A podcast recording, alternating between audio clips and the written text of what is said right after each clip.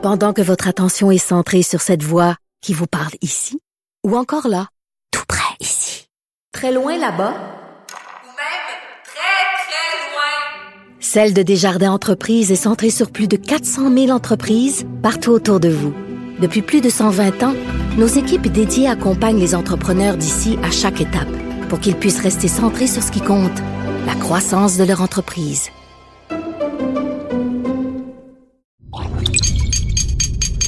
Radio.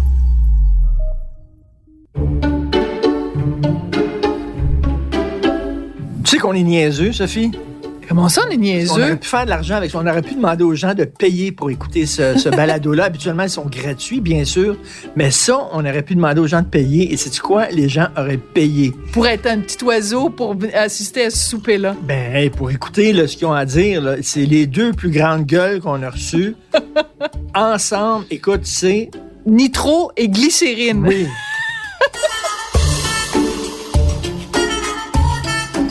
Éric Duhaime et Mathieu Bock-Côté. Écoute, c'est très drôle parce que euh, je pense que vraiment, il y, a, des gens, ils vont s'étouffer dans leur cravate en entendant euh, ces propos-là.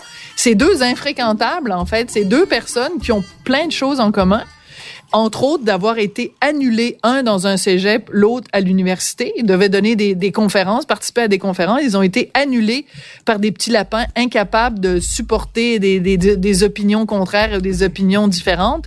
Et moi, moi, je suis content parce que c'est- probablement deux personnes qui sont en- encore plus détestées que moi par certaines personnes. Par certaines Par personnes. certaines personnes. Ben oui, parce qu'il sûr. y a plein de gens qui t'aiment aussi. Et les gens qui aiment beaucoup Eric, je pense, n'aiment pas Mathieu et vice-versa. Ben, c'est que c'est deux personnes qui sont euh, infréquentables pour des raisons différentes. Ils ont une chose en commun, en tout cas, les deux parlent super vite. Mais euh, ils ont pas le même genre de vocabulaire. Tu sais, vraiment, Mathieu, c'est des, des, vra- des phrases à rallonge avec des mots de, de six pieds de long. Éric, il parle comme Monsieur Tout le Monde. C'est vraiment complètement différent. C'est deux polémistes, même si je sais que Mathieu déteste ce mot-là. Parce que Mathieu, il dit, un polémiste, c'est quelqu'un qui se querelle pour se quereller. Et il refuse cette Ben, étiquette-là. Oui, c'est vrai. Et ça, ça c'est plus euh, Eric. Éric, c'est un aime- provocateur. Eric aime la controverse, puis quand il n'y en a pas, il en crée une.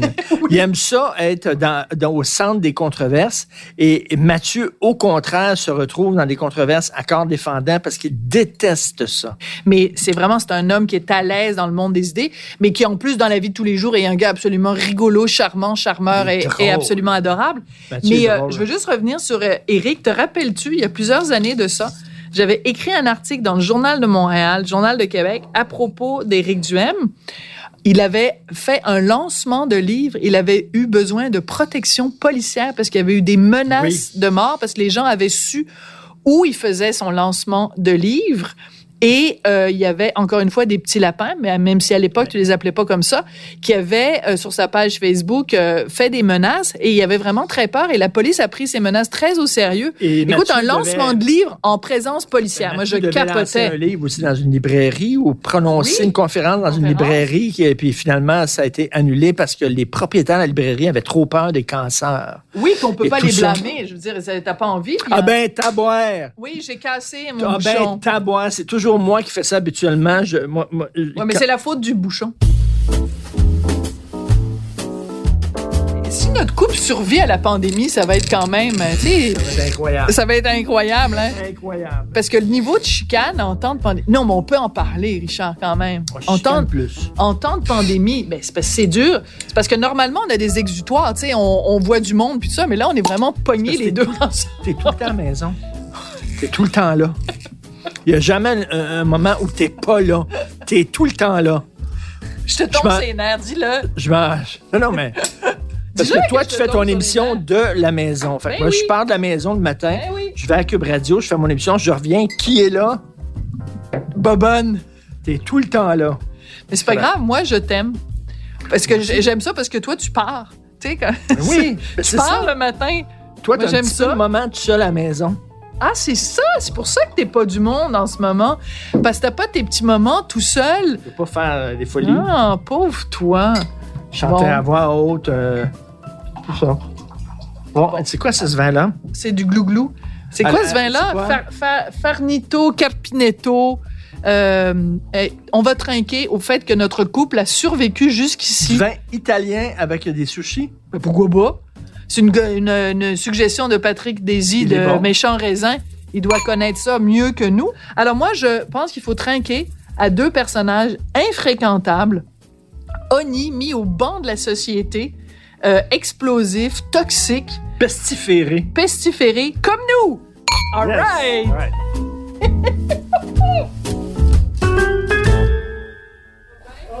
Bonsoir. Bonjour les infréquentables. Ça va bien? Les infréquentables fréquentés, à la Mais- différence des, fréquent- des fréquentables infréquentés. Ouais, on est très content de vous avoir. Bienvenue chez nous. Merci de Merci de l'invitation. Non, mais Euh, c'est assez particulier quand même parce qu'habituellement on fait ça chez nous, dans notre chez Ben nous. oui, c'est un vrai chez mais vous. là, une salle de conférence. Mais vous remarquerez quand même la nappe, les petites serviettes, les bougies, même le petit casse-noisette pour donner l'impression que c'est chez nous. Ben oui, c'est vrai, les bougies, je les reconnais en plus. C'est déjà vu chez nous. Et c'est la- la- le seul balado qu'on fait sous escorte policière. Ah oui, c'est Parce qu'on a peur des cancers, on a peur des protestants. Des protestants? Mais non, des Ah, protestataires. On a ça commun, protestants. En- Dans un état laïque, il n'y a, pas- il y a pas de ça. Hey les amis, c'est assez rigolo parce qu'il y a un de nos patrons ici à Cum, quand on lui a dit qu'on vous avait tous les deux comme invités, Éric Duhem, Mathieu Bock-Côté, il a fait une blague que je trouve très drôle. Il a dit, il y a des petits lapins qui vont mourir quelque part quand ils vont apprendre qu'on a réuni dans une même pièce Sophie Durocher, Richard Martineau, Mathieu Bock-Côté et Éric Duhem. Vous êtes comme deux personnages... Ben, on euh, est quatre Ah, ouais, c'est ça, j'allais dire. Ben on n'est oui. pas autour des quatre. On est est Ben là, oui. l'expert. pas du club, chère Sophie. Non, non, mais non, mais, mais c'est parce que vous, vous êtes plus dans l'actualité euh, ces temps-ci que, que Mais moi. nos visages sont sur le même jeu d'art. Mais vous, vous vivez ça comment, la controverse, tous les deux? Ben, moi, honnêtement, je passe beaucoup de temps à Québec. Hein. Je passe peut-être Ah. un peu plus que la moitié de mon temps à Québec. Puis là-bas, t'es pas controversé. c'est le contraire. Les gens viennent me voir, ils sont gentils. J'ai, j'ai beaucoup d'appui, beaucoup de. Fait que c'est pas quand je suis à Québec, je suis comme dans un autre univers. Mm. C'est juste quand je suis à Montréal, puis maintenant j'ai plus, on n'a plus d'appartement au centre-ville de Montréal, on est en banlieue, donc je le sens beaucoup moins. Écoute, ça fait je sais pas combien de semaines je suis pas venu à Montréal. Là. À Québec, c'est vraiment différent. J'ai animé pendant trois ans à Choix, donc je faisais des fois des allers-retours. J'allais à Québec. Et euh, je le dis souvent, euh, à Montréal, quand quelqu'un traverse la rue pour venir me voir, j'ai toujours peur qu'il me casse la gueule.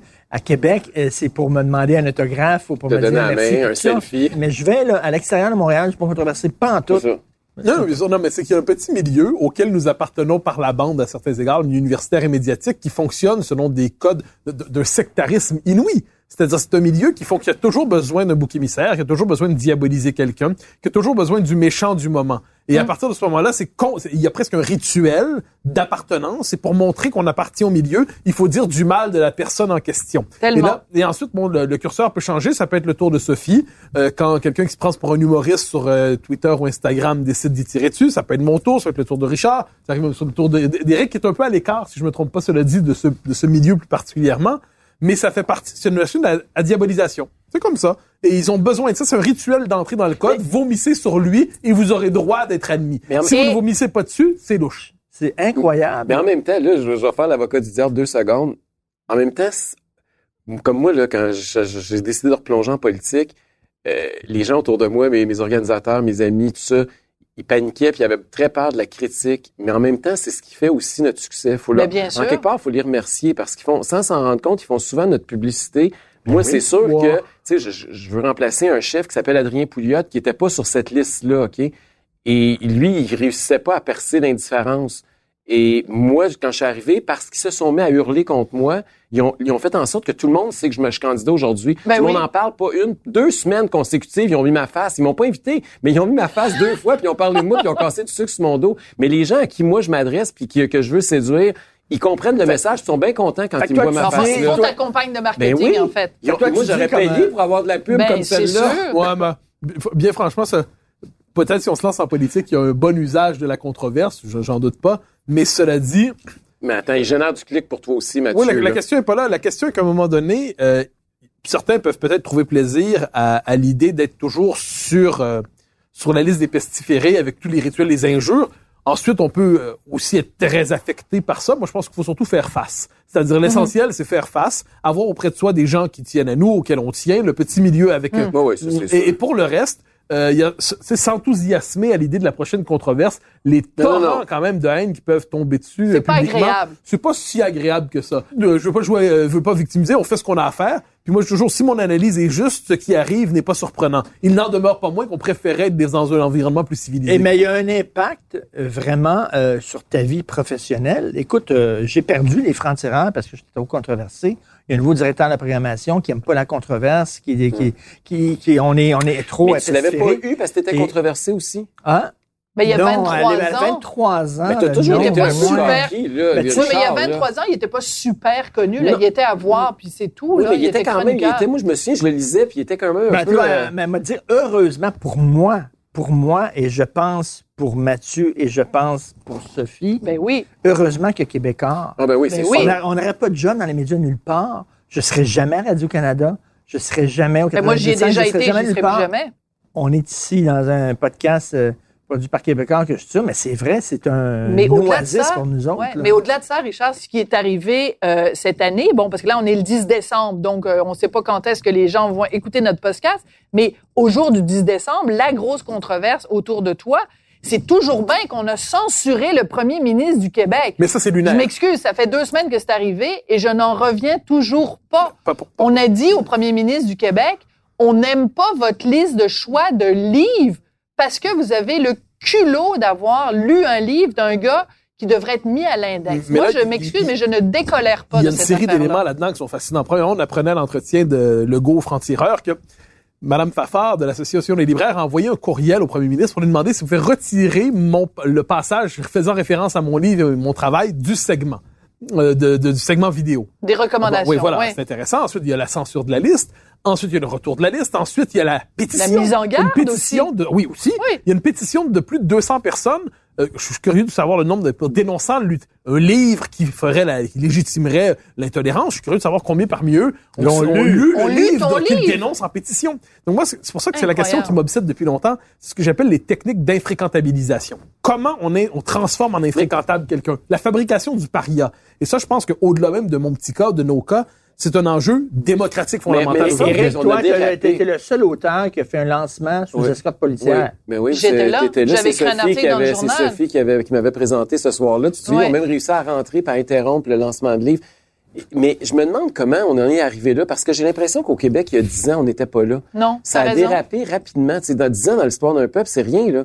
Comment on est passé d'une société où on était capable d'avoir ce genre de débat-là? C'est, puis moi, je suis pas d'accord que c'est juste les médias sociaux. là. Il y en a Non, qui mettent non. ça sur le dos des, des médias sociaux. Moi, je pense C'est pas. trop facile. Parce que regarde l'affaire des libraires, ça s'est pas fait sur les Non. médias sociaux. C'est ça. C'est une directrice d'une association qui a, qui a pris cette l'histoire de décision-là. Radio-Canada non plus, là, le- quand Ben ils non. ont retiré La Petite Vie, l'épisode de La Petite Vie, il y a- y a, a plein, plein T'as tout à d'exemples fait raison. Je trouve que c'est trop facile de dire aux que c'est les médias sociaux. C'est sûr que ça vient des États-Unis. C'est ça la première chose qu'on, dont on Oui. est certain, c'est que c'est pas quelque chose de québécois, ça faut le dire, puis le répéter. Je Mathieu le dit souvent aussi. Puis la deuxième chose, aux ces États-Unis, ça venait des campus. Puis au Québec, on est obligé de dire que c'est un peu la même. Moi, d'après moi, c'est la même chose. Le Mathieu, tu connais mieux le milieu universitaire que moi, mais je pense que le, le- le mal émerge de là. Le, le- Mais c'est la filière Concordia qui touche l'UQAM, mais c'est la filière Ottawa. C'est ça. oui. Ça, c'est, et, mais on on l'a pas vu venir. On pensait qu'à l'époque, c'était des gestes isolés. Hmm. Mais avec le recul, avec dix ans plus tard, Mm. on se rend compte que c'était des petits grains de sable. Puis à un moment donné, il y a une plage qui est apparue. Là. C'est et bien euh, dit, belle image. tu sais, c'était, on, on voyait des petites affaires. Mm. Puis on- on n'a pas fait les liens. Ben, on les voyait. Si je peux me permettre, pour qui évoluait dans le milieu universitaire, on les voyait. C'est-à-dire, Ben, moi, surtout en sociologie. Ouais, ben, ça, non, moi, j'étais au cœur de la bête. Tu sais, dis souvent t'as un l'université. doctorat en rectitude politique, là. L'université, pour moi, c'est le noyau idéologique du régime. Bon. Et au cœur de ça, il y a les sciences sociales, qui sont le lieu où s'élaborent les, les théories qui, dans 10 ans, dans 15 ans ou dans 5 ans, deviennent la nouvelle norme. Et moi, ce qui me fascine là-dedans, c'est qu'on les voyait, ça, les méthodes de disqualification, les tentatives de, de, de rejet de courant de pensée. Oui, mais on pensait que c'était des marginaux, on riait d'eux. C'était quasiment clownesque. bien sûr que non. Ça, je suis pas d'accord. Moi, ce qui me fascine, c'est l'évolution des la- il y a un mot qui, par exemple, pollue la vie politique contemporaine, plus encore la vie intellectuelle, c'est extrême droite.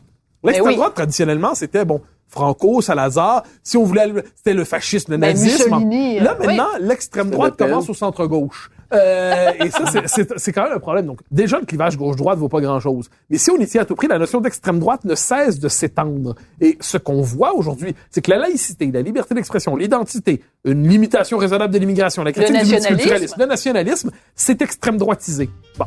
Mais ça, on le voyait venir à l'université. Et moi, ce qui me fascine, c'est que dans les partis, on voyait ces codes-là s'imposer. Dans les mouvements politiques, on les voyait. Mais là, les mouvements sociaux ont un effet d'accélérateur. Il y a une pièce de Ionesco qui s'appelle Rhinocéros, Ben oui. où euh, au début, il y a un rhinocéros qui se promène dans la ville, puis là, les gens trouvent ça bizarre. Il y a un rhinocéros, ben, il continue de boire. C'est ça. Sais, Mm. Deux rhinocéros. Ah. Euh, Ah, ben c'est correct. tu sais, c'est- drôle. Ils sont rien que deux. Deux rhinos. Puis à la fin, ben, les êtres humains sont en minorité. Minorité. Et tout le monde est Ben, en, tu des sais, rhinocéros. en début d'année, si je peux me permettre, j'ai lu beaucoup le journal de Ionesco. Deux, en fait, c'est deux, trois tomes, je pense, le journal de Ionesco en début d'année. Bien sûr. Et non, mais c'est intéressant parce qu'il réfléchit. Ionesco était obsédé par le, le rapport à son œuvre. C'est-à-dire, il disait, j'ai dit des choses très tôt sur le totalitarisme et tout ça, mais on ne les a, les a pas notées parce que, dit-il, j'écrivais dans le Figaro et j'étais marqué à droite. Et quelques années plus tard, d'autres le redisent et là, c'est permis parce que ils ont la, ils portent le bon étendard. Donc, Ah. ce que l'on voit aujourd'hui, Ionesco, dans son journal, le décrit très finement et dans ses articles. Je me rappelle pas le titre du recueil de ses articles, mais c'est vraiment très, très fort. Donc, les interventions Et- publiques sont très claires. Oui. Dis, Eric, quand les gens taxés de droite disent le feu est pris dans la maison, personne euh, personne les prend au sérieux. Quand quelqu'un de gauche dit, il semble que ça sent un peu le brûlé, tout ça qui appelle, il appelle les pompiers. débarquent. Ah, mais, non, mais mais- c'est vrai qu'il y a toujours un double standard. Mais c'est l'histoire de l'anticommunisme en passant. Ouais, ça a toujours C'est-à-dire qu'il ça. fallait, il fallait avoir été communiste pour avoir le droit de ne plus être communiste. Et vous pouvez Mais manger si- l'entrée, les garçons. Hein? Merci, Mais si bon on appétit. commençait dans l'anticommunisme, on avait tort. C'est même ce qu'on voit en France, la question de l'islamisation des banlieues. Là, quand le monde Oui. s'en rend compte, ça devient vrai. Donc, l'histoire du- des idées répète toujours les mêmes schèmes. C'est intéressant que tu dises ça. On le voit. Moi, l'histoire de l'anticommunisme, c'est fascinant là-dessus. Ensuite, euh, l'histoire, les, les nouveaux- ceux qui disent en 1977 avec BHL, on découvre avec les nouveaux philosophes. Non, non, non, non, non. On le savait depuis 60 ans déjà que c'était grave. Mais il, il- c'est comme s'il fallait passer par la révélation pour s'en désenchanter, pour avoir le droit de ne plus être d'accord avec le dogme obligatoire. Ah, ça devient lassant. Mais, Mais, j'ai mais c'est hâte- intéressant parce que tu... tu- Mais je- Eric, que Eric, je te pose une Eric? question. Je te Vas-y. pose une question. Je reviens là, euh, vous êtes deux personnages controversés, mais corrige-moi si je me trompe, Eric. Mais moi, j'ai l'impression que Mathieu n'aime pas être dans les controverses et toi, tu les recherches. Mais Toi, je les recherche ça. pas, mais je suis capable de vivre avec. Mm. Puis je suis capable de les gérer. Puis je m'en, je m'en attends parce que je, je sais qu'il y a un double standard au Québec. Mm. Moi, je- quand j'étais jeune, je- j'ai commencé à être très à droite à une, ben, pas- à une époque où au Québec, le débat se faisait beaucoup entre fédéralistes, souverainistes, puis Mhm. commençait à proposer des idées de droite au Québec. C'était révolutionnaire un peu. Puis j'écoutais ce qui se passait au Canada anglais, puis même encore plus aux États-Unis, puis ça, ça m'interpellait. Puis je pensais pas qu'au Québec, c'était possible pour moi de d'exprimer mes idées. Hmm. J'ai longtemps pensé que mes idées, je pouvais juste les penser puis les dire en anglais. Et le c'est bizarre, là, mais tranquillement, j'ai pu commencer à le dire. Fait que je suis habitué de, de voir qu'il y a un double standard pour mes idées. Puis je sais, par exemple, là, j'ai décidé de faire le saut en politique. Je sais que je vais être sous la loupe, puis que si je fais une gaffe, elle va être multipliée par 100 par rapport à si Québec solidaire fait la même chose. C'est clair que mes candidats, Il y a deux ils poids, vont, deux ils vont être, ils vont être sous la loupe comme aucun candidat a jamais été dans l'histoire du Québec. Puis s'il y en a un qui a fait un faux pas, vous allez le savoir à la une de tous les journaux. Le, je sais que il y a des, il y a des candidats de Québec solidaire qui ont des passés communistes. D'ailleurs, le parti au complet a un passé communiste en passant. Euh, mais ça, ça fait pas peur. Mais si jamais ils trouvent quelqu'un qui a déjà écrit un statut, quelque chose, ou qui a Ah, ben, ça, partagé un sûr. lien de quelque chose qui peut être associé à de la droite extrême un peu ou des complotistes, ça, ça va faire les nouvelles. Ah, ça, c'est sûr qu'il va Le- falloir que tous tes candidats, Mais je le sais. tu passes en revue la moindre affaire qu'ils ont écrite il y a 25 ans, s'ils ont sûr. aimé un texte de, de, de je sais pas trop qui, de n'importe Ils vont quoi. fouiller tout, là. Puis ça va être terrible. Ça, ça va être tout le temps. Fait que je sais qu'il y a un double standard. Fait que c'est pour ça que la Mm. controverse, je, je m'y attends Mais tout le temps. permets-moi, je me... Oui. faire face à la controverse sans souci. Moi, je dis aux gens, on fait face, on accepte, Mm-hmm. accepter. S'en réjouir, c'est une autre chose. Moi, là-dessus, c'est- c'est c'est là le, je sais pas si tu t'en réjouis. Non. Moi, je, quand on me, on me lance comme accessoire, vous, vous vous alimentez de ça, vous aimez ça, mais pas du tout. Mais qu'est-ce que vous avez dans la tête? Pas du tout, d'aucune manière. Je veux dire, quand, quand ça m'est tombé dessus en décembre, là, euh, moi, j'écrivais mon livre tranquillement, je le terminais dans, dans un silence monocal chez moi, j'aimais ça. Je trouvais ça merveilleux.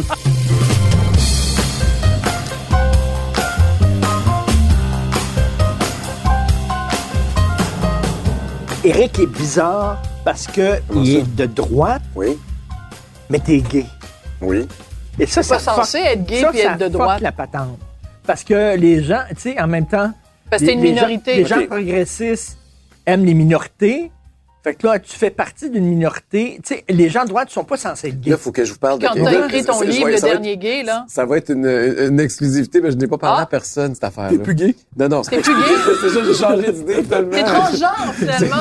Ça se peut. Non, non, sérieusement, ce qui est arrivé, c'est que quand j'ai décidé de me lancer en politique, de revenir en politique, d'aller au Parti conservateur, il y avait un candidat qui voulait possiblement m'affronter, qui est un conservateur social Et qui voulait, qui, qui était scandalisé qu'un gay puisse- conservateur social contre le mariage contre gay. le mariage contre gay, contre l'avortement, contre euh, tout, contre- Ce que tu n'es Alors pas. que toi, t'es un conservateur économique. fiscal, c'est Voilà. ça. Donc, un conservateur social. Et lui, euh, il a tenté le terrain, puis il a commencé à appeler des gens, puis il trouvait ça scandaleux que euh, on, on peut pas laisser un conservateur, euh, un gay être à la tête, même il utilisait pas le mot gay, là, mais je vous laisse deviner c'était quoi le qualificatif, c'est un peu moins, c'est un peu plus F, ça péjoratif. Ah par non, un le F. F-word. Fait que et le F word, c'est ça, on peut même plus prononcer ça non Mais plus. non. Hein, faut faire attention. Et euh, fait que le, le mot F ou le mot qui commence par le F. Et là, euh, ce qui m'a beaucoup surpris, il a appelé des pasteurs euh, évangéliques chrétiens du Québec qui lui ont dit qu'ils m'appuyaient. Et euh, c'est comme ça qu'il il a décidé de pas y aller. Et Parce qu'il savait qu'il allait parce perdre. qu'il savait qu'il y avait même pas l'appui des, conser- des conservateurs sociaux dans le mouvement parce que ils ont dit ben écoute Eric, il a beau être gay ou pas gay, on est rendu en 2020 et euh, sur les enjeux, il est avec nous, tu sais, il, est- il est d'accord avec la liberté de choix, il est d'accord avec le Ouais. il y a un paquet d'enjeux sur lesquels on est d'accord puis il va faire avancer le parti puis ça ça m'a beaucoup mais en même temps ça me surprend puis ça me surprend pas parce que je connais bien le mouvement conservateur de l'intérieur puis Mais pour ça, moi ça, te donne, peu ça, ça te donne pas un visage humain au conservatisme, le fait que tu sois gay et conservateur? Je le sais pas parce que tu sais regardez ce qui est arrivé à Andrew Scheer au fédéral là. Moi Ouais. je pense que si on en a encore Justin Trudeau présentement, c'est parce qu'on avait Andrew Scheer comme chef du Parti Mais Ben oui, conservateur. s'il y avait eu Erin O'Toole, si Erin ça aurait été O'Toole avait été arrivé avant, Ah oui. il y en Et, Maxime pas. Bernier, s'il l'avait remporté? Ben, Maxime aurait gagné, je pense. Moi, je, mais- parce que le conservatisme social, Bernier représentait pas ça non plus. Là.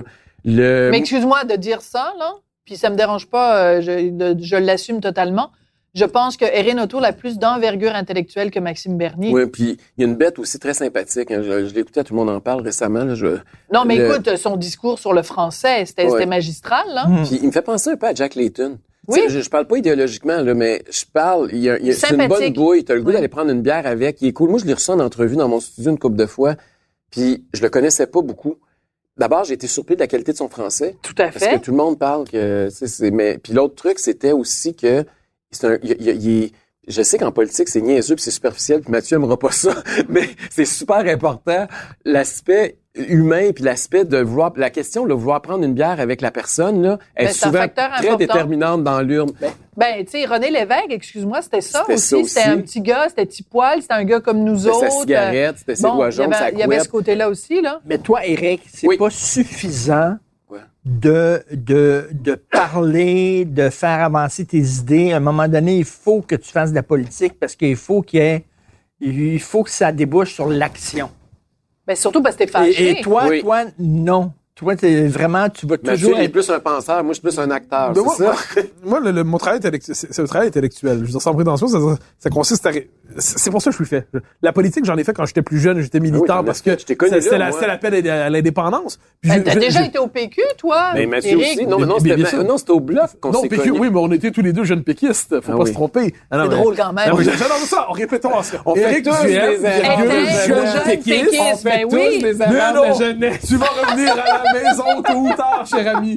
J'ai toujours dit, moi, j'en suis convaincu. Je le dis même ce soir que tu veux pas de référendum, mais le jour où il y en aura un, tu vas voter oui. J'en Ben suis certain. donc, Mathieu, arrête donc, il y en aura plus de référendum, Mais arrête s'il y en de avait un, s'il y en avait un. Ben, je, moi, là, je pense que ça serait la pire chose qui pourrait arriver Mais au Québec. Pourquoi? Parce que je veux pas qu'on redivise le Québec. Moi, je trouve que les deux exercices référendaires de 80 et 95 Non, mais s'il y ont en avait un, jeu. On va faire un jeu.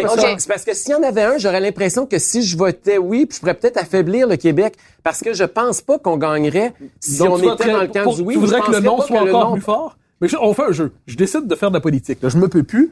Puis pour une raison qui m'échappe, ça fonctionne. Puis pour une raison que ça fonctionne, je réussis à conduire un parti indépendantiste au pouvoir. Puis T'as pas le goût que je fasse le référendum. T'aimes pas ça, les référendums. T'as pas envie que j'en fasse. Mais je réussis contre ta volonté, contre ton gré, contre ton consentement, en imposer un. Puis t'es obligé de voter. Tu votes Mais comment? à ta minute, là. Éric, s'il Non, te non, plaît, réponds vais- à la question. Non, pas de vais- langue de bois ce soir. Je, Tu joues ta non, chiffre, non, mon chum? non, je, je répondrai pas dans, dans le sens que tu veux.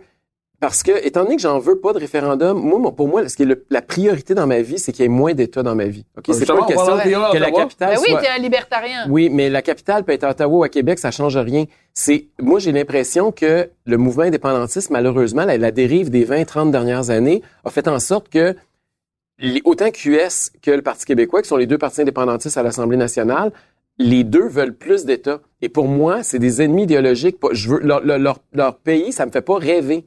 Euh, C'est pas la question que je t'ai posée. ben oui, mais moi, c'est ma réponse. Oui, mais moi, je te ferai la réponse de Pierre Falardeau euh, qui, euh, qui disait l'important, c'est pas qu'on soit de droite ou de gauche, c'est c'est qu'on qu'on aille par en avant. Ouais, Enfin, qu'on- en qu'on se gros, gouverne c'est à peu près ça qu'il disait.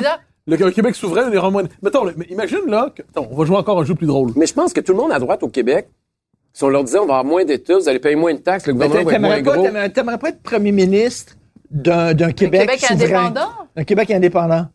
Ben, je voudrais pas présider à la division du peuple sur cet enjeu-là, non. Mais je sais pas dit ça. Je, je pense pas que tu veux de référendum. Tu rêves pas à ça. Non, Moi, mais je c'est rêve à ça tous que les moments. Moi, là, ça m'a fait mal. Les deux défaites référendaires, là. Tu penses que c'est Moi- une défaite? Ben, pour le Québec, oui. Bien Très sûr. clairement, il y a eu des Bon. reculs à Ottawa. Non, mais il y a la loi la clarté, c'est arrivé après 95. Oui, mais je le suis- rapatriement est arrivé après défaites font 80. mal. Qu'on soit oui ou non, qu'on soit fédéraliste ou souverainiste, les deux défaites référendaires ont été un recul Ouais, pour le. Québec. Bon, si le prochain référendum était une victoire au lieu d'être un échec, tu serais pas fier de ça? Mais je ne pense pas qu'on a des conditions qui peuvent permettre une victoire.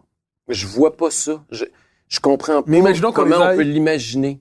Je- je- oui, mais ça existe pas, Mathieu. Vous êtes dans un Attends, mais, j'adore mais- mais Eric, Eric, regarde-moi dans les yeux. Je te regarde dans les yeux. Là. On, on Je te connais, Eric. Le multiculturalisme à la Trudeau. Ça tombe ses ça. nerfs. Et là, là, C'est le, clair que le ça, Canada, c'est un- c'est ça.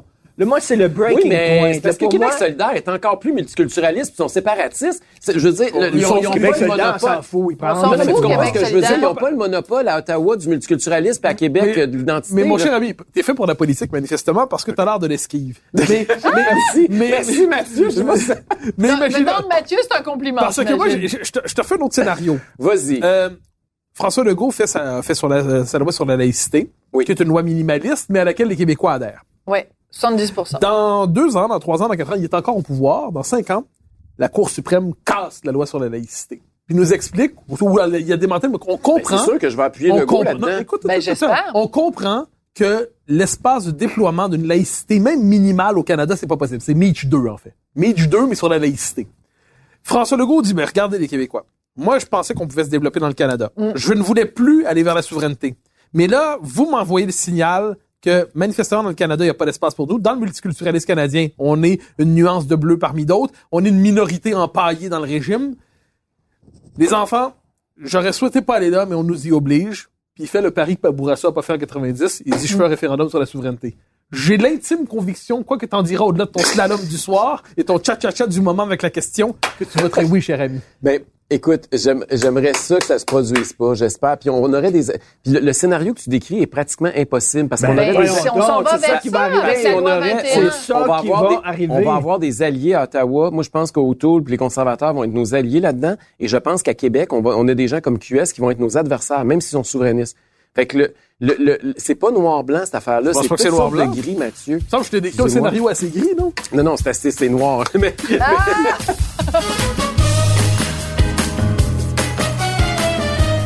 Là, tu t'engages en politique. Oui. Fondamentalement. Bon, tu sais que tu ne deviendras pas premier ministre la prochaine fois. Je pense, je pense qu'on moi, je me suis pas ça. embarqué là-dedans pour un an Évidemment. ou deux. Là. Je m'en- vais là pour Mais 10 ans. la Mathieu. question, ton électorat dans ta tête, sachant que tu veux sortir de la secte libertarienne, c'est quoi l'électorat que tu recherches? Moi, je recherche les Québécois là, qui, ont, qui trouvent que l'État est trop gros au Québec, puis qui, euh, Ben, qui les travaillent orphelins. fort et qui se cherchent maintenant une, une place où aller. Puis c'est sûr qu'avec la pandémie aussi, là, j'ai l'impression qu'on va sortir de ça, puis l'élection portera pas que sur la Mais pandémie. toi, là. tu vas, tu, tu vas faire comme si la question nationale et la question au Québec, Ontario, ça n'existait pas. Ben, ça, je ça vais- non, pas. je vais clairement- Tu non. comme un enfant qui met la, la main devant ses yeux puis Je ça vais disparaît. clairement être autonomiste, je vais clairement être nationaliste. C'est d'ailleurs, je l'ai annoncé. Quand j'ai annoncé que je me présentais, une des premières choses que j'ai dites, j'ai dit là où j'étais d'accord avec Adrien Pouliot puis avec ce que le parti avait fait historiquement, puis j'ai clairement dit que moi, si jamais je deviens chef, sous mon leadership, il va y avoir un changement. Puis le parti va être plus nationaliste, va être plus revendicateur des compétences du Québec. Mais, mais cela étant dit, Nationalisme mais pas séparatiste. Non, à l'intérieur du Canada. Mais Ok, on donc est t'es la capable. CAQ un peu plus à droite. Puis je le sais que. T'es la on a- CAQ à droite. C'est quoi, à l'époque, ils appelaient ça le fédéralisme renouvelé. Après ça, ils ont Renouvelé. appelé ça. du- mais moi, je pense à un- Puis après ça, c'était quoi le partenariat? Il y avait eu. La souveraineté partenariat. Ça, souveraineté. ça, ça, ça, ça, ça, c'est ma. Oui, mais justement, ils ont mis le mot Association partenariat. 80, partenariat 95. Ils ont essayé justement de mettre partenariat, association, parce que le vrai, le Québécois, là, Oui, on il est tout- pas on- séparatiste, puis il est pas fédéraliste. Il veut, un- il veut une partie du Canada, mais Mais il veut le beurre et l'argent il, du il beurre. Le C'est ça qu'il faut y proposer. Il faut trouver le. Il veut être indépendant, mais il aime ça les Non, mais il faut rocheuses. trouver un lien avec le Canada. dans ces films-là. Oui, exactement. Les, Les Hey, sushis le beau arrivent. sushi. Ah, le Wow. manger. Les sushis Le manger, le manger. Vas-y, euh. Alors non, je pense que là- là-dessus, les conservateurs auraient pu... Parce qu'il y a deux stratégies pour les conservateurs au Québec.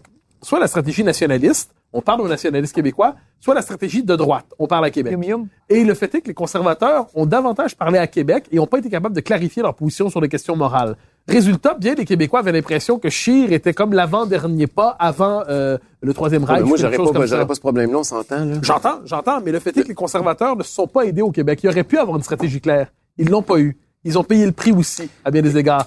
Je sais pas si ça t'intéresse, Mathieu, mais je suis sûr que ça va t'intéresser.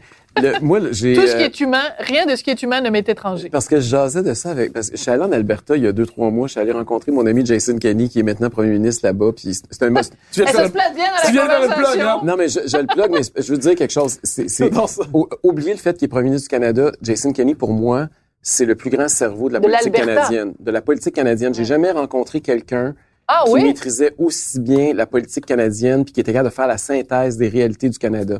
Hmm. Et on est en Alberta, là, puis Jason m'a toujours dit, c'est un, un peu pour ça aussi aujourd'hui que je suis où, je me ramasse, là, que je, je suis candidat à la direction du Parti conservateur.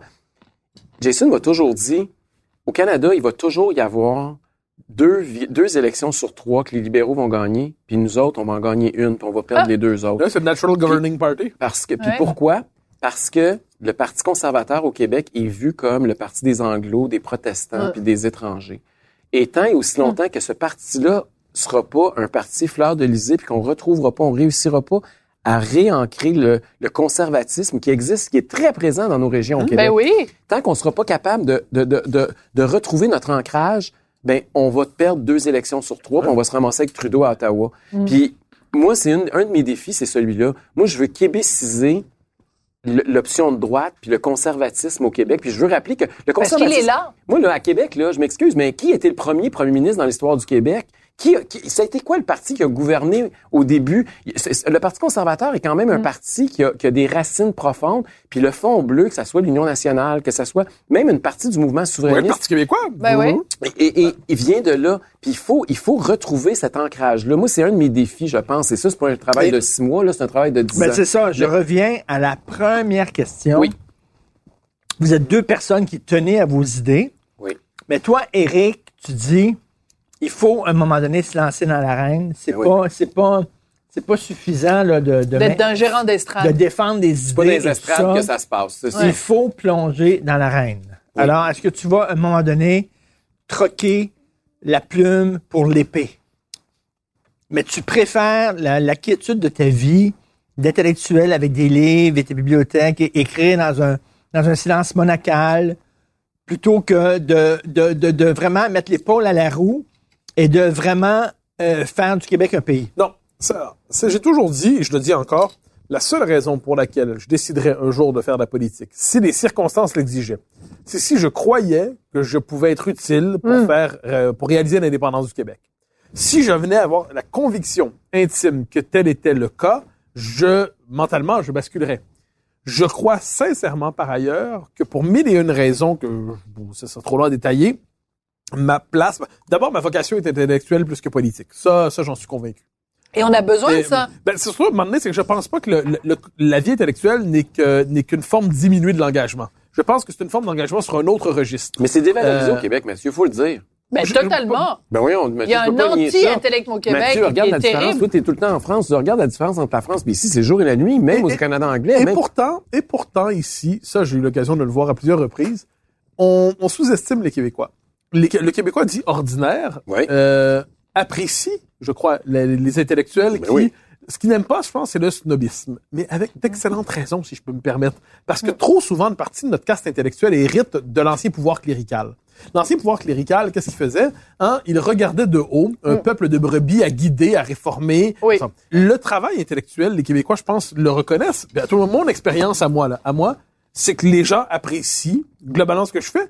Mais ce qu'ils n'apprécient pas, c'est la condescendance d'un certain milieu qui les regarde comme Ouais. une espèce de bête à dompter. Donc, je pense pour vrai que l'engagement intellectuel, pour moi, écrire les livres, ce que j'ai à faire dans la vie de mieux, c'est ça. Ensuite, c'est les circonstances j'ai. S'il y avait je ne sais quelles circonstances, je, je me posais la question.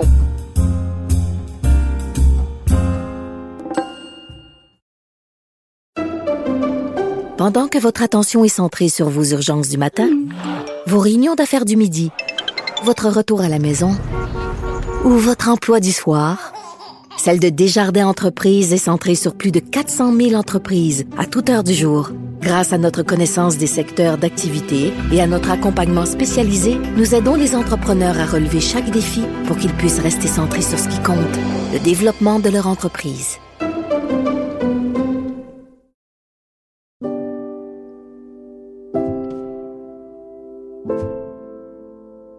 Salut, je m'appelle Gabrielle Caron. Je suis humoriste et maman. Depuis que j'ai fait des enfants, à deux reprises, je suis absolument fascinée par les récits d'accouchement.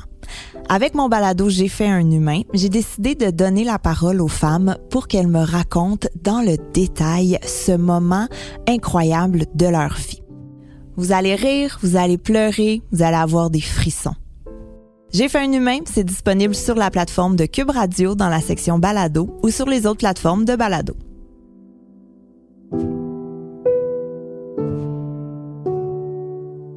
En 2022, le balado J'ai fait un humain a été nommé pour un prix Numix ainsi que comme série francophone exceptionnelle au Canadian Podcast Awards.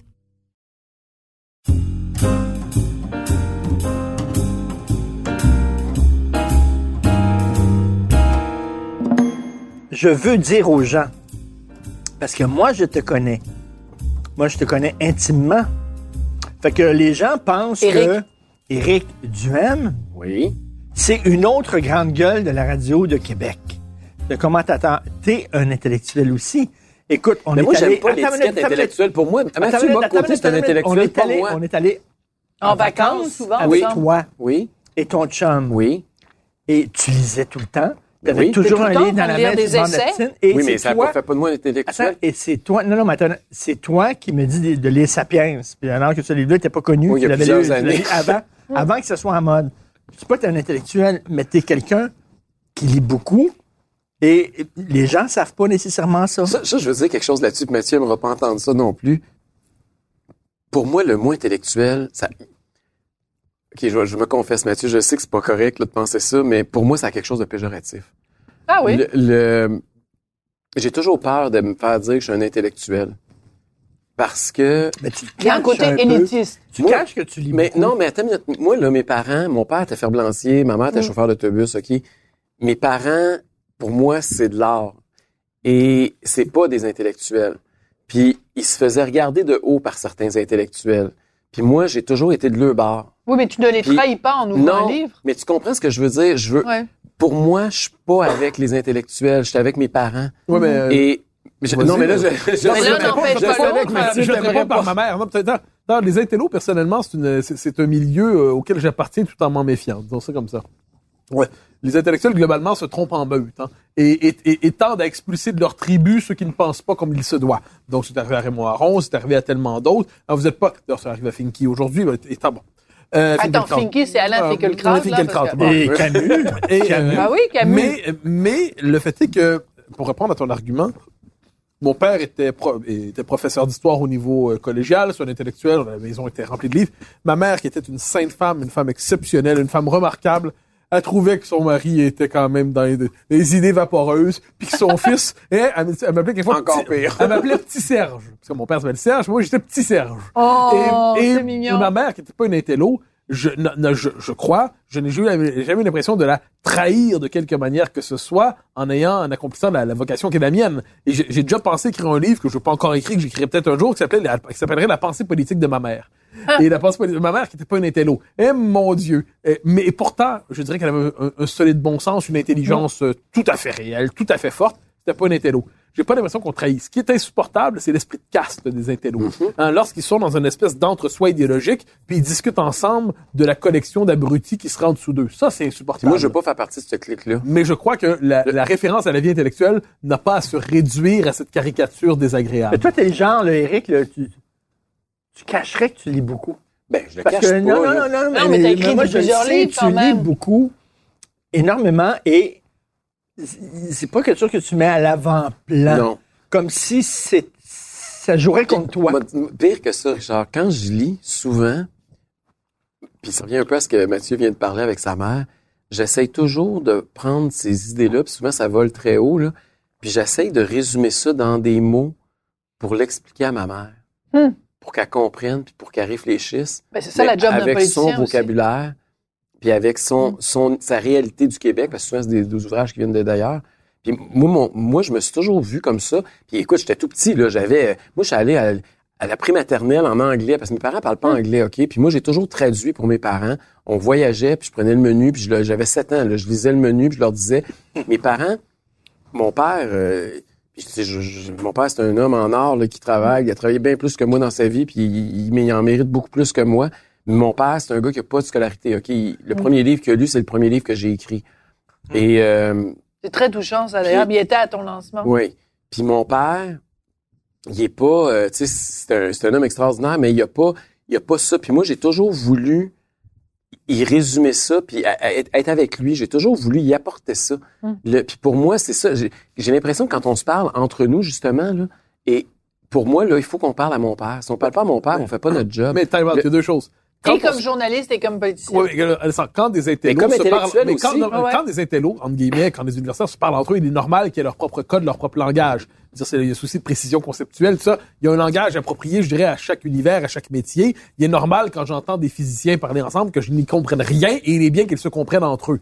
Donc, la vie, la, la vie intellectuelle, euh, en philosophie, en sociologie, a son propre langage. Une fois que c'est dit, quand on participe à la vie publique, on doit avoir un souci d'intelligibilité. Et je déplace le curseur vers Richard. Euh, moi, j'avais écrit un papier une fois euh, à la défense de Richard Martineau, Oui, où je je me disais rappelle. que Ah oui, je te me souviens remercie d'ailleurs. C'était je disais très pas bon. ça, mais je, je disais que la- euh, une bonne partie de la population accédait à la vie publique, accédait au débat des idées à travers ses chroniques. Oui. C'est-à-dire qu'il réussissait Ben oui. à, à démocratiser dans le bon sens Mais du encore terme, aujourd'hui. à rejoindre, ben oui, bien sûr, à rejoindre une série de gens qui ne participeraient pas à la vie publique autrement et à travers lui accèdent à l'espace public. Et C'est un dé- passage d'un vulgarisateur. Ben, J'en lis beaucoup de livres, puis je suis comme toi exactement.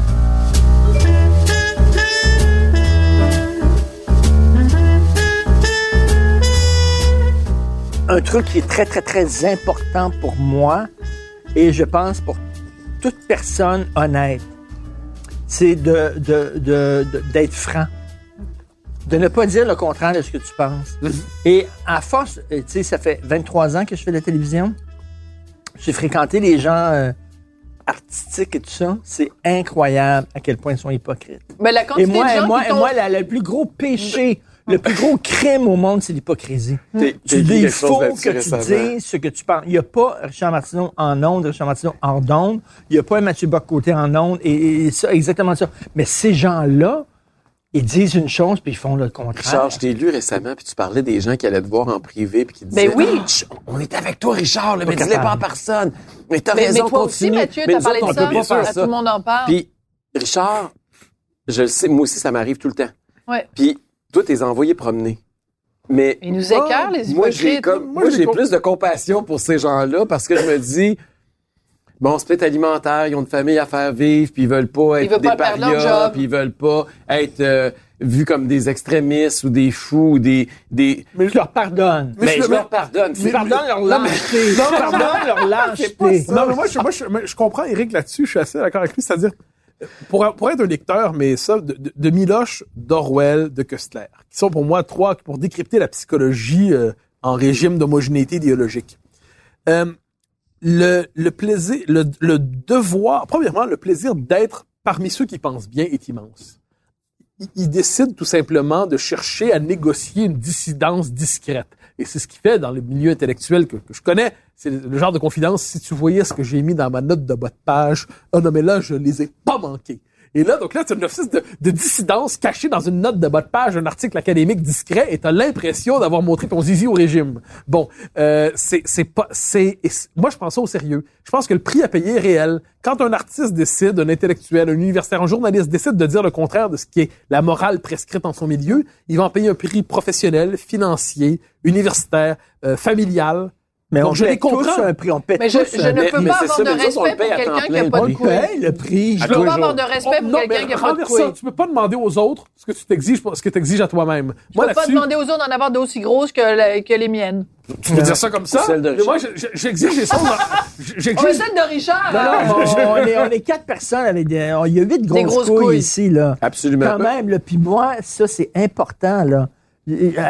J'aurais eu le courage de mes opinions. Point final. C'est tout. Ça, c'est Mais on une peut pas affaire je l'exiger des autres, c'est ça. Mais on, tu peux pas l'exiger des autres. Ces gens-là, pourquoi ils viennent nous voir? puis Pourquoi ils nous soufflent à l'oreille qu'ils sont d'accord avec nous? Parce que ça les dédouane, parce qu'ils ont, ils ont un trop plein. Hmm. On est une espèce d'exutoire. Puis moi, je le prends positivement, Richard. je Ben sais non. que toi, tu le prends hyper Attends négativement. Mais non, mais C'est comme s'il Ok, donnait le ballon en disant Moi, moi- je peux pas aller au but, mais marque un but pour Mais moi. c'est pa- à travers nous, ils ils s'identifient Mais puis ils ont l'impression qu'on est capable de faire quelque chose que eux sont pas Mais moi, capables. Puis en quelque part, c'est un témoin, c'est un, c'est un hommage qu'ils te rendent, Richard. Attends une minute, Eric, ils veulent le beurre et l'argent du Ils te beurre. rendent ils hommage. veulent, ils veulent le Ils beurre te- et l'argent du beurre. Ils veulent mon amitié. Puis le ils cul veulent, de la ils veulent, fermière aussi. Non, mais oui, le beurre et l'argent du beurre. l'amitié de leur gang. Ils veulent La mon fermière amitié à refuse. moi et ils veulent aussi appartenir à leur gang. Ils veulent les deux.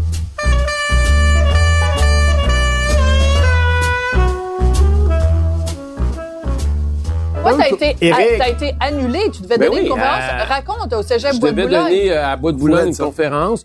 Ils m'ont, ils m'ont annulé ça parce qu'ils disent que je suis contre les mesures sanitaires Précise, du gouvernement I Legault. égale l'administration. L'administration, Moi, que la direction, la direction Ouais. du cégep. Et, et, mais il y a dix ans, je veux juste vous rappeler que moi et Jean-François Lisée, on a fait une tournée des cégeps de l'Université du Ouais. Québec où on faisait des débats. Aujourd'hui, Jean-François Lisée et moi, on est encore amis, on se parle encore, mais moi et Jean-François, on pourrait pas prendre la route puis commencer à faire le tour des cégeps des universités. On est trop controversés. Hmm. Donc, on Le- a on pourrait plus débattre. la qualité des débats Mais au qu'est-ce qui Québec. arrive quand tu peux plus débattre? C'est sûr que le niveau descend. On Mais- va niveler par le bas. Ben, c'est ça non, qui est mais en train de se passer. Tu plus débattre, c'est que tu combats, c'est le drame. Le débat civilise le désaccord. Quand le débat n'est plus possible, les gens rentrent dans une logique de guerre civile. Et là, c'est qu'on haït le camp d'en face.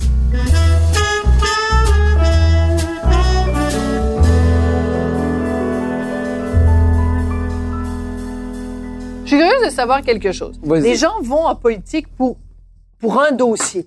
Je Pas pense sincèrement qu'il y a une cause qui, qui vous anime. Je pense, mettons, Véronique Yvon est allée en politique, puis elle a fait mourir dans l'indignité. Tu sais, tu peux te lancer en politique parce qu'il y a une cause. Tu dis, moi, je veux aller porter le ballon, puis je veux Ouais. marquer un but.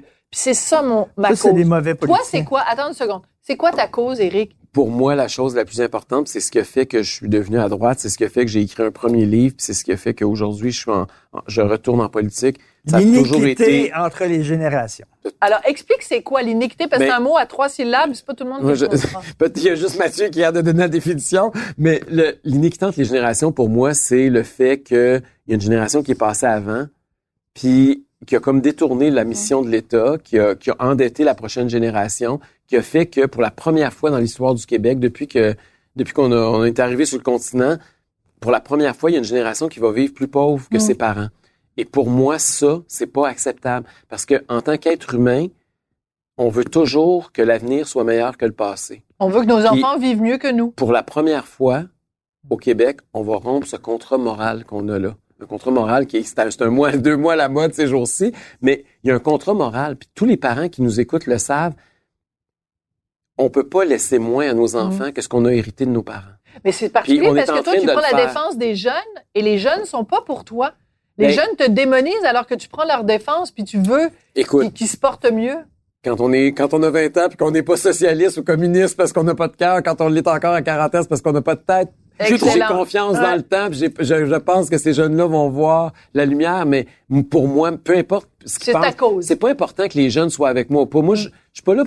Puis c'est peut-être pour ça que je serai jamais premier ministre du Québec, parce que moi, je suis pas là pour être électoraliste. Je- moi, mon but, c'est pas de gagner la prochaine élection, c'est de faire avancer le Québec puis de gagner le prochain débat d'idées. Et puis- Vraiment? Oui, vraiment. Mais c'est- Sophie, tu me connais. Non, ben, tu Mais sais. non, voulez- je le sais. Si vous voulez être Penses-tu premier ministre, que il n'aurait j'irais- pas adopté la bonne stratégie Ah. jusqu'à présent. là. Sophie, il faut que tu saches que François Legault m'a convoqué euh, dans sa chic résidence à Outremont il y a quelques années pour tenter de me convaincre. Puis j'ai résisté au chant de la CAQ. Et Est-ce qu'on a un scoop, aujourd'hui, ben je pense pas, là, mais aujourd'hui, je pourrais me promener en limousine. Puis aujourd'hui, j'aurais pu, Tu serais ministre. ben probablement. Puis mais Tu pourrais gérer une pandémie. mais pour moi, ça ne m'intéressait pas parce que quand j'ai demandé à François Legault, est-ce que tu es de gauche ou de droite? Est-ce qu'un gouvernement de François Legault, quatre ans après ton élection, est-ce qu'il va y avoir plus ou moins de gouvernement? Puis il n'a pas été capable de me répondre. Il m'a dit, Ça, il ça n'y en aura pas plus, il n'y en aura pas moins, il va en avoir mieux parce que moi, c'est la gauche efficace. Écoute, j'ai failli me lever et partir à courir. C'est un peu ce que j'ai fait dans ma tête. Ben, parce que tu voyais l'éléphant gouvernemental, puis tu t'es dit, il va pas faire un régime Pour minceur. moi, la CAQ, c'est une maison qui est bâtie sur des cure-dents. C'est, Une belle image. je trouve qu'ils n'ont pas de solage. Il n'y a pas de socle. Je ne sais pas sur quoi. Quand tu me dis c'est quoi un caquiste, ça mange quoi en hiver, la CAQ? J'ai aucune espèce d'idée. Puis pourtant, je suis ça tous les jours. Là. Ben, c'est une coalition. Fait Oui, mais une une coalition, Non, mais il a redonné la fierté au Oui, t'as un point sévère. là. Il nous a délivré Mais le régime libéral. Défends-le, Mathieu. Là, Mais mais il nous a délivré le régime libéral qui fondamentalement humiliait le Québec. Oui, mais on s'ennuie des Et- libéraux, c'est pas des maudites farces. Euh, Il y a- Hey, on Ça, s'en pas de Gaëtan Barret dans le système de santé, là. Parle pour toi. Parle pour toi. Éric, dans le système de santé, il y a personne qui s'ennuie de Gaëtan Barret. lâche, mon, mon- Ben, attendez une minute, là. Ce qui s'est passé dans les CHSLD, là, euh, sans- au sans oublier les c'est libéraux. pas, c'est pas à faire honneur à mais, mais cher ami, je te laisserai tes Mais ils ont perversions. hérité de ce Sans, sans fait. libéraux, pour moi, c'est une perversion qui t'appartient. Je te la laisse.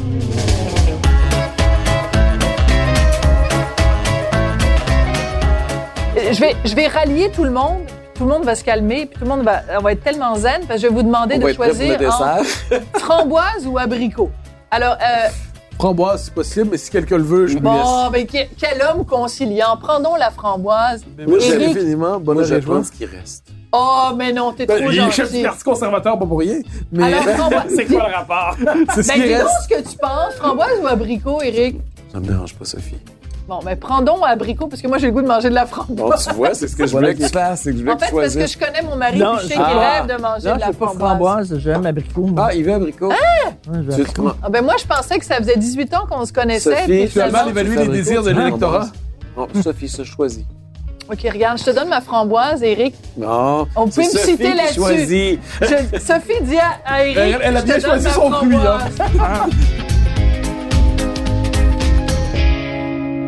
faut qu'il y ait des policiers, des contraventions, des stops et des lumières rouges, sinon les gens ne le feront pas. Et toi, tu dis, euh, Éric, les gens sont suffisamment responsables et vont arrêter Oui. au carrefour. Ça, c'est, la, la- c'est, philosophiquement, là, est-ce que vous avez confiance en l'individu ou si vous avez confiance en l'État? Puis ça, c'est, ça revient à la, on, on revient encore aux divisions gauche-droite. Moi, je suis de ceux qui croient que, par exemple, pendant la pandémie, si on avait éduqué les gens plutôt que de leur faire peur et les menacer, on aurait eu des meilleurs Éric. résultats. Éric, il y a eu une grosse panne d'électricité à New York. Oui. Pendant trois jours, New York était plongé dans le noir. C'était l'enfer. Il n'y avait, plus de- il y avait plus de système d'alarme dans les commerces. Les policiers n'étaient pas là. C'était du pillage. Des C'était des meurtres. C'était des viols. OK? Pendant trois jours. Pourquoi? Parce que les policiers n'étaient plus là. Il y avait L'être humain était laissé à lui-même. Et l'être humain était laissé à lui-même sans coercition, Ouais. sans police. Et c'était le foutu crise de bordel. Ah, ben, ça, moi, je suis, moi, je suis très hobbésien. C'est-à-dire Hobbes, la grande figure, le Léviathan, l'auteur du Léviathan, qui dit l'homme est un loup pour l'homme. Et je, il dit que la seule, la passion la plus forte chez l'homme, c'est la peur de la mort violente. Moi, je crois là-dessus que fondamentalement, l'homme n'est pas civilisé par lui-même. Il y a toujours la, la peur, les institutions, la civilisation, la peur de la police civilise l'homme. Ensuite, il y a une certaine, un, bon usage de la peur, un bon usage de la coercition. Et autant je crois aux institutions, autant je crois au principe de civilisation, autant je pense qu'on doit quand même concéder des espaces de liberté en toutes circonstances. Ça, j'en suis convaincu. Mais je suis de ton côté sur le plan. Moi, j'ai- je suis de ce point de vue très catholique, très chrétien. Je crois au péché originel, pour le dire aux autres. Je pense que le mal est dans le cœur de l'homme. Le- La grande erreur de ce qu'on appelle la dans le gauche. péché, c'est ça que tu viens de dire? Oh non, c'est pire que ça. Je pense que nous y sommes tous. Ils sont complets dans le péché. La grande erreur des progressistes, c'est de croire qu'il suffirait de déloger telle institution, donc le capitalisme, le socialisme, le patriarcat, l'homme blanc, l'homme blanc hétérosexuel. Et il suffit de le faire tomber pour qu'elle devienne le paradis sur terre. Bien sûr que non. Même dans le cœur le plus pur, il y a la trace du mal. Ça, j'en suis Mais convaincu. les libertariens aussi, enlever l'État et tout va aller bien parce que l'homme est es un rousseauiste.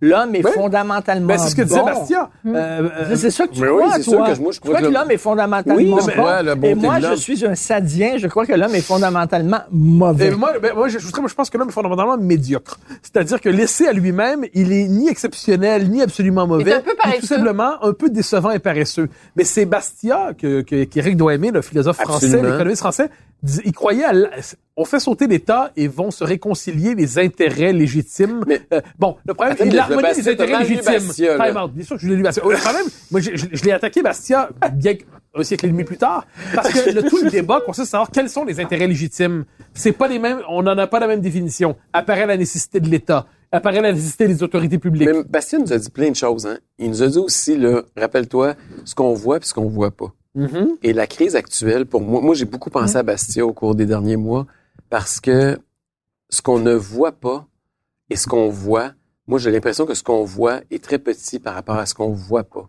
Ce qu'on voit pas, par exemple, quand on fait du délestage dans les hôpitaux, Mm. aujourd'hui on a, ben là aujourd'hui, je, je sais pas quel jour vous écoutez la balado, là, mais il y a quelques jours ou il y a quelques semaines, euh, Il fut un temps. il fut un temps où on a appris que les gens, notamment qui ont le cancer, le pourcentage de gens qui vont décéder au cours des prochains mois, à chaque mois, va excéder peut-être par 4 ou par 6 le nombre de gens qui vont être décédés de la COVID. Et là, on n'a pas parlé des faillites, on n'a pas parlé des suicides, on n'a pas parlé des dépressions, on n'a pas parlé du décrochage scolaire. Ce qu'on ne voit pas.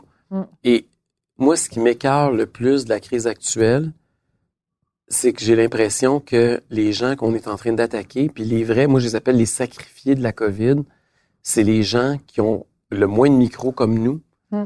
puis qui sont déjà les plus mal pris de la société, puis qui vont le plus souffrir et payer pour les mesures sanitaires. Ce que moi j'appelle, je sais que t'aimes pas le mot, là, moi j'appelle ça de l'extrémisme sanitaire. Mais quand on empêche les, la, la serveuse de travailler dans un restaurant, qui vit dans un deux et demi avec ses enfants monoparentales, puis qui a pas de balcon, elle, là, elle paye beaucoup plus quand le premier ministre dit qu'il confine Mm. que n'importe qui ici autour de la table. Et pour moi, cette crise-là, c'est facile pour nous. Il n'y a pas un fonctionnaire qui nous écoute là, qui a perdu une scène dans cette crise-là. Mm. Les gens qui ont perdu, c'est ceux qui avaient déjà le Mais- moins dans notre société. Puis ça, il n'y a personne qui parle de ça présentement. Tous les soirs, quand on écoute le téléjournal, on voit les cas de COVID, on voit les décès, on voit les hospitalisations, on voit les soins intensifs. On ne ne voit pas les effets secondaires, les dommages collatéraux. tout ce qui est en train de se faire dans la société. Puis Bastia parle de ça. Mhm. Quand il parle de la vie de cassée, puis de... Mhm. Et, et pour moi... Es-tu en train de citer un intellectuel, Éric? C'est moi qui le fais Non, d'abord. c'est c'est moi, moi, moi, je cite je, Mathieu Bock-Côté. Mais, Ah. mais Qui cite un intellectuel? t'as failli me prendre, là. Mais... Coupable.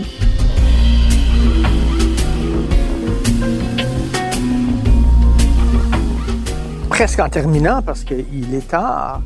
Le temps Mais- passe vite en bonne compagnie. Mais le problème, c'est que c'est un virus Oui, contagieux. oui.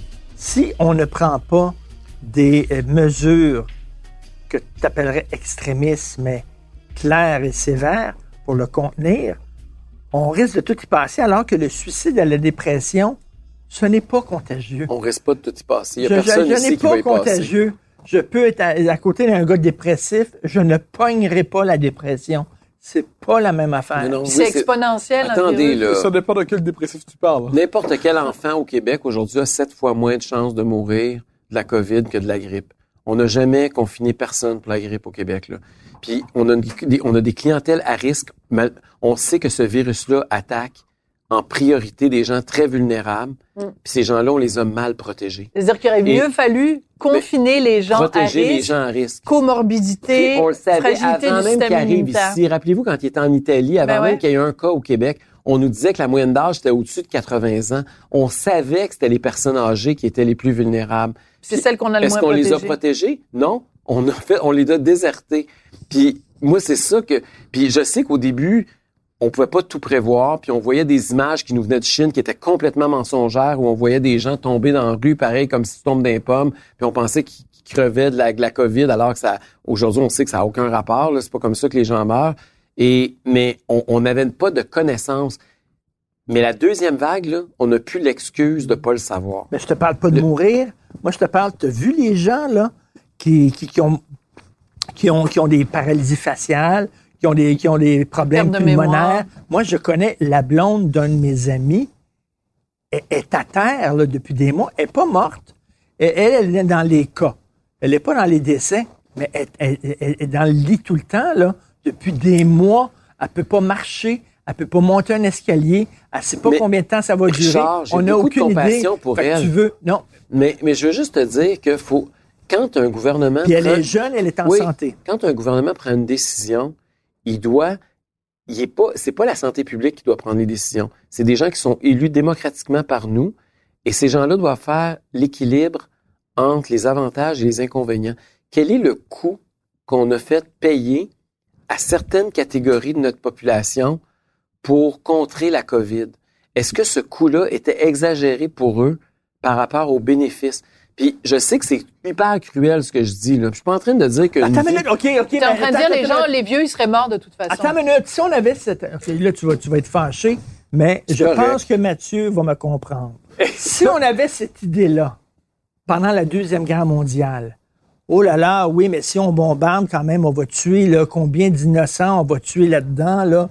Si on bombarde Dresde, et si on fait Hiroshima, et si on bombarde des villes en France et tout ça, quand même, on va peut-être faire plus de victimes euh, que, que le nazisme lui-même, donc on ne fera rien. Tu comprends? À un moment donné, on est en guerre. Il va y avoir des victimes, c'est sûr et certain.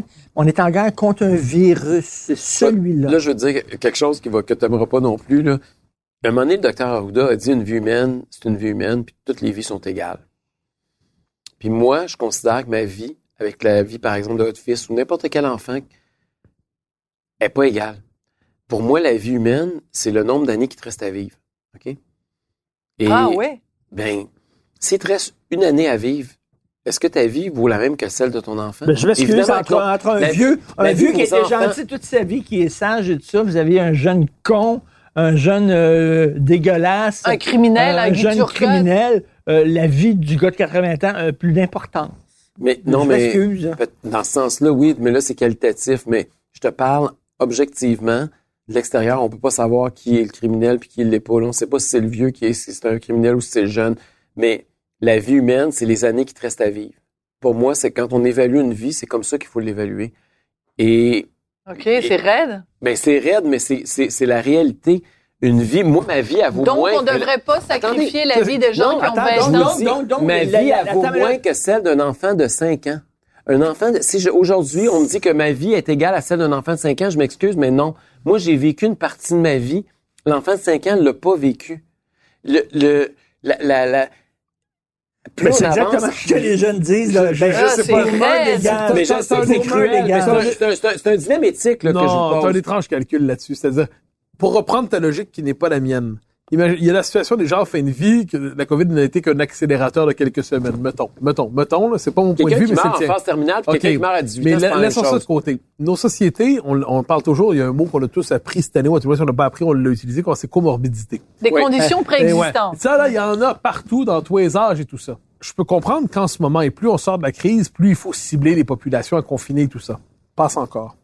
Mais en temps réel, ce que tu nous demandes, c'est une forme de darwinisme terrible. Non. C'est de l'eugénisme, Non, non, non, non, tu peux pas, Eric, T'es en train de dire que si les vieux euh, sont à risque d'attraper la maladie, c'est moins grave que si un a- jeune est à risque d'attraper. Donc, on va point, moins les protéger. C'est une minute. Non, non, non, mais je veux juste répondre à ça, là. C'est pas ça mon point, Sophie. C'est dire que quand on dit à un jeune, tu peux plus aller jouer au hockey dehors avec tes amis sur la patinoire. Quand on dit à un C'est un jeune, petit sacrifice. attends une minute. Quand on dit à un jeune, tu vas passer ta journée devant l'écran plutôt que de faire du sport puis de bouger puis tout ça.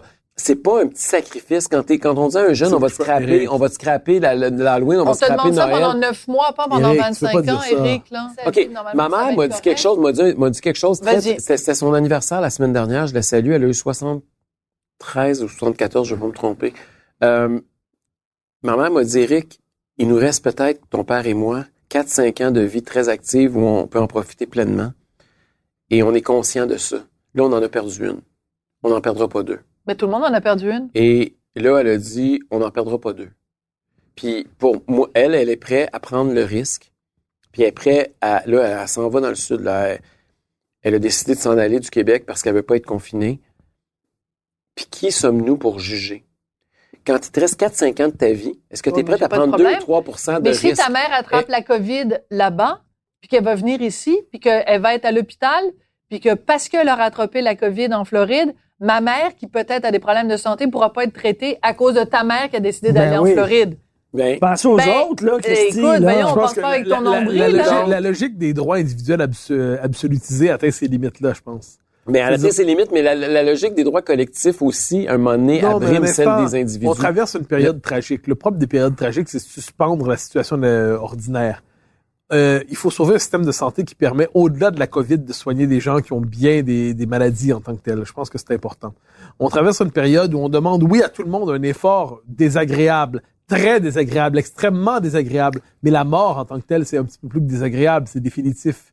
Encore une fois, on le, ça frappe, oui, des populations en particulier plus âgées, mais pas seulement. Non, mais attends, mais Mathieu, toi, là, t'as 40 ans de vie active qui te reste devant toi. Ma mère, il en reste 4. Toi, pour toi, là, c'est 10 fois moins important. Ouais, mais je reviens à ce C'est- que c'est pas comme ça que ça se pose. mais c'est je comme, mais pense. mathématiquement, c'est comme ça que ça se Non, calcule. je, je pense que là, tu as une vision un peu d'Arway. Non, j'ai une vision comptable. Comme que François Legault. Mais exagérément. Ouais, mais il n'y exagérément a pas juste les chiffres dans la vie. Il y a quelque part un principe d'humanité qui se perd là-dedans. Euh, puis je, je pense pas que tu manques d'humanité, c'est pas ce que je dis. Je pense vraiment que ta vision en ce moment, puis je, je crois pour vraiment le vrai défi, c'était dans la mesure où la pandémie est là pour rester, il faut s'assurer d'être capable de la traverser sans sacrifier exagérément les libertés et les mais relations combien de temps sociales. ça va durer? Mais ça durera le temps que ça moi- durera. moi, je pense- C'est un point d'interrogation, Non, mais ça parle. si, s'il y a des gens qui respectent pas, plus il y a des gens qui Ben oui. respectent pas les règles, plus longtemps ça va Moi, je suis durer. assez pessimiste. Moi, les gens Plus longtemps, respectent ça va plus, ça va durer. être Non, mais attends une minute, on s'est fait dire, même s'il y a le vaccin, on va garder le masque, on va continuer à avoir les mesures. Oui, mais Ben, le masque, ça. Eric, c'est Ben, quand même pas non, compliqué. non, je sais. Moi, c'est comme quand il y a eu le sida, les gens ont dit il faut porter le condom. Ben oui, j'espère. Mais Est-ce que c'est plate de porter le condom? Oui, mais c'est soit ça, soit tu attrapes une maladie puis tu vas en mourir. Ben, C'est comme un sacrifice Le masque, c'est quand même pas le goulag, comme dirait René Non, Lévesque. non, non. Ben oui. Mais, mais pas le goulag. Mais, mais, euh, la question, c'est sachant que cette cochonnerie-là est là pour durer, il fallait être capable de trouver une manière pour traverser la période de la manière la plus sécuritaire sans pour autant fermer des pans entiers de l'économie. Ça, c'était ma conviction. Ensuite, il pouvait en avoir d'autres, très bien, puis il y a des gens plus compétents que moi pour gérer ça. Là, là où il y a ça, ce que tu dis, c'est quand tu dis, il y a des gens qui sont presque condamnés et leur vie pèse moins dans la balance, je peux pas accepter ça. Non, C'est contre plus. l'éthique même, j'oserais me dire, pardonne le terme, j'y reviendrai une deuxième fois dans ça, mais c'est contre l'éthique chrétienne dans ce qu'elle a de mieux, dans ce qu'elle font de Et- notre civilisation, l'égalité des, la- l'égalité de la dignité de la vie de chacun. Et-. Mathieu, un enfant, un bébé qui naît aujourd'hui a pas plus de valeur, selon toi, que nous? C'est pas comme ça que ça se pose. Éric Duhem, t'es- t'es t'es- t'es allé à New York? Oui, OK. évidemment. Chaque fois que je vais à New York, moi, je passe toujours par le Guggenheim. Le musée Guggenheim, Oui. qui, est- Oui. qui est magnifique, qui est un Ah, chef-d'œuvre. je sais ce que tu veux dire. Il avait 90 ans. Frank L'architecte. Lloyd Wright. Frank Lloyd Wright, quand il a fait le Guggenheim, il avait 90 Ah, ans. y avait même, time out, même s'il n'y avait pas qu'à- fait de Guggenheim, il a juste donné des papermans à ses enfants, à ses petits-enfants, ça serait déjà honorable aussi. Des pépèrments! non, Mais ça fait longtemps que j'ai pas fait mangé, tu me donnes le goût. On est à la fin du repas, ça serait délicieux. de- de- de- Oh, ben là, c'est peut-être là-dessus qu'on va faire une notre conclusion. Hey, merci beaucoup, les amis. merci.